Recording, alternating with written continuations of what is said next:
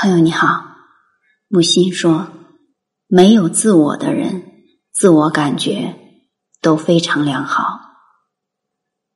今天和你分享的木心的诗是《失去的氛围》。从前的生活，那种天长地久的氛围，当时的人是不知觉的。从前的家庭，无论贫富尊卑，都显得天长长地久久。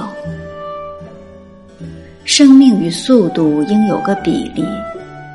我们的世界越来越不自然，人类在灭绝地球上的诗意，